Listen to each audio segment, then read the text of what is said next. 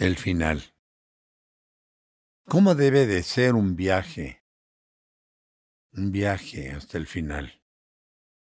Viaje sin par. De naturaleza única. Impredecible, ameno, divertido en extremo. Mágico, místico. Espiritualidad profunda. Reencuentro con realidades paralelas.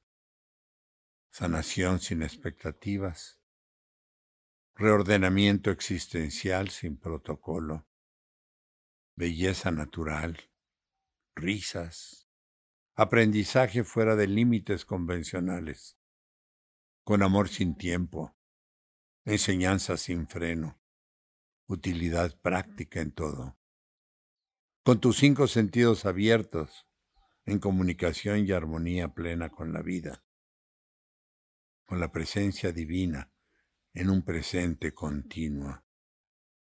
Un viaje, un viaje sin par.